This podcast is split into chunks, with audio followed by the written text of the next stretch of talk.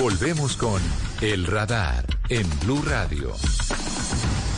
La Amazonía, que es considerado uno de los principales pulmones del planeta, pues está teniendo un retroceso que uno podría decir que es antinatural.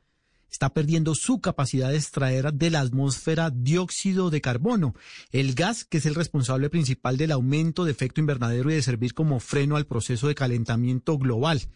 Según estudios escuchen esto, entre 2010 y 2017, la mayor selva tropical del planeta. Liberó anualmente en promedio algunas centenas de millones de toneladas de carbono más de las que extrajo del aire y almacenó en su vegetación y por supuesto en el suelo.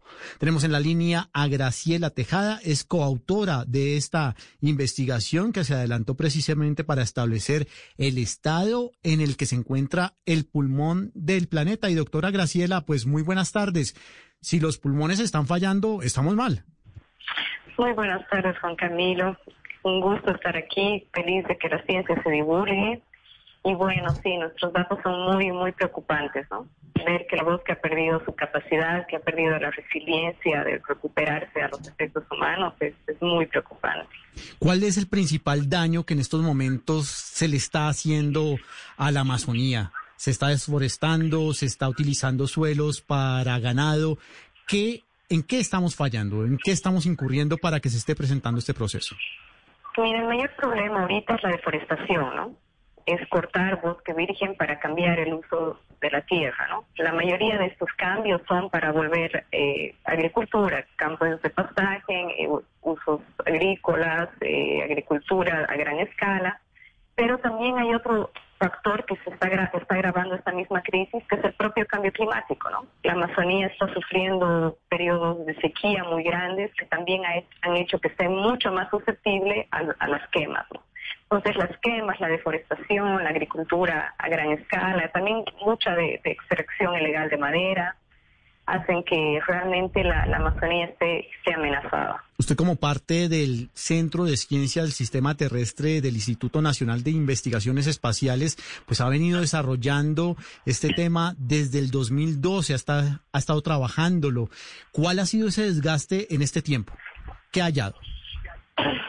Bueno, mi, mi historia personal, no, no particularmente del estudio, he hecho mi tesis de doctorado del 2013 al 2017, ¿no?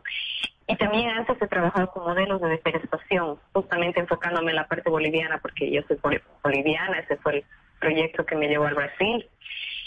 Entonces, bueno, mi tesis yo he visto justamente la cuestión de biomasa, ¿no? Cuánto carbono el bosque absorbe, que eso es también todos unos estudios que hacemos hace muchísimos años con datos de campo, con datos satelitales y todo eso. Y en este último periodo de mi postdoctorado he entrado aquí al proyecto, al laboratorio de gases de efecto invernadero, que es también aquí en el Centro de Ciencia del Sistema Terrestre, que ahora se llama la División de Impactos, Adaptación y Vulnerabilidad. Cambiado de nombre nada más. Pues con el laboratorio estoy en un proyecto que se llama donde medimos cada eh, dos veces al mes en un avión la cantidad de aire y los gases colectados de gases de efecto invernadero en cuatro puntos de la Amazonía. Entonces, estos datos son inéditos y es por eso que este estudio está teniendo todo este impacto, ¿no? Mostrar que realmente el área no preservada de la Amazonía, que es el sudeste, el arco de deforestación, ya no está absorbiendo carbono, sino emitiendo, y el efecto que también tiene esto en el resto de la Amazonía, que sería el bioma entero.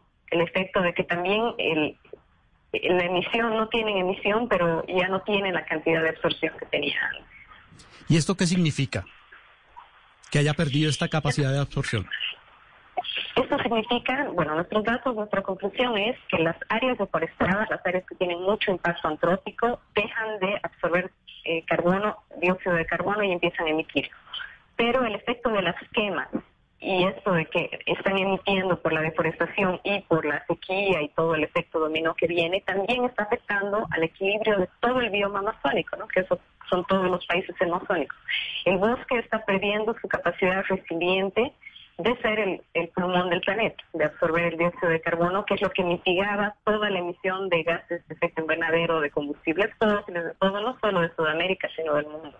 Puede sonar fatalista, pero ustedes ya tienen una fecha límite, un punto de no retorno en la que la Amazonía pueda perder esta, esta habilidad y esta capacidad de renovar el aire del planeta.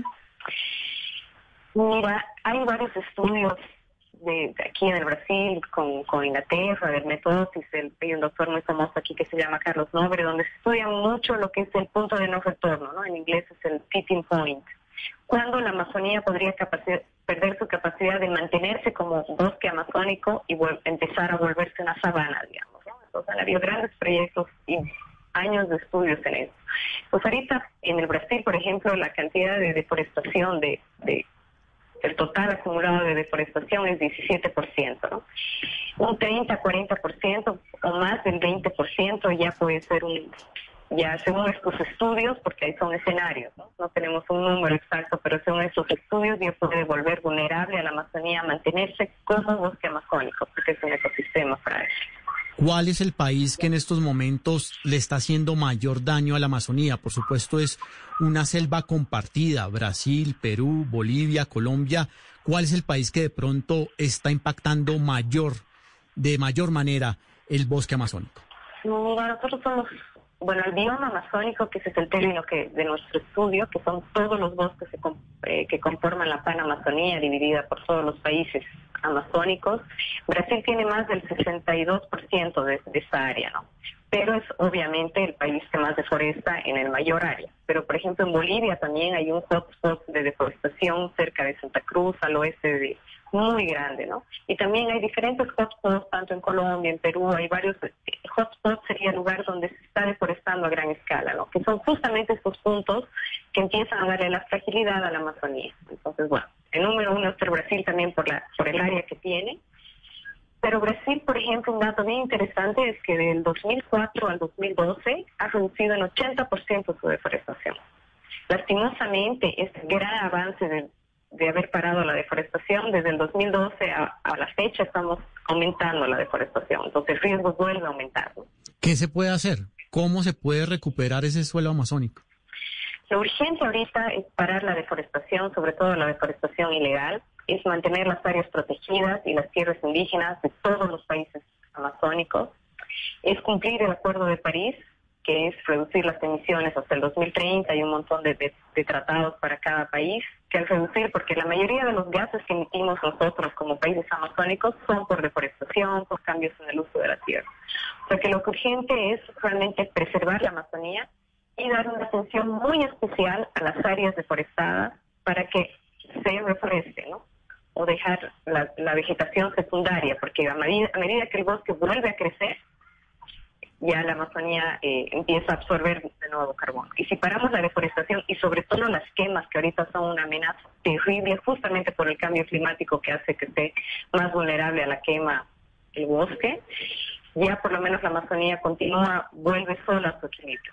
No somos conscientes del daño que le estamos haciendo al planeta, de las consideraciones que debemos tener en el momento de actuar para frenar los efectos del cambio climático. El principal pulmón del mundo se está acabando, está produciendo o está produciendo dióxido de carbono en vez de absorberlo. Graciela Tejada, muchísimas gracias, doctora del Centro de Ciencia del Sistema Terrestre del Instituto Nacional de Investigaciones Espaciales y, por supuesto, esperar que la humanidad y que todos los que habitamos este planeta tomemos conciencia frente a lo que estamos haciendo.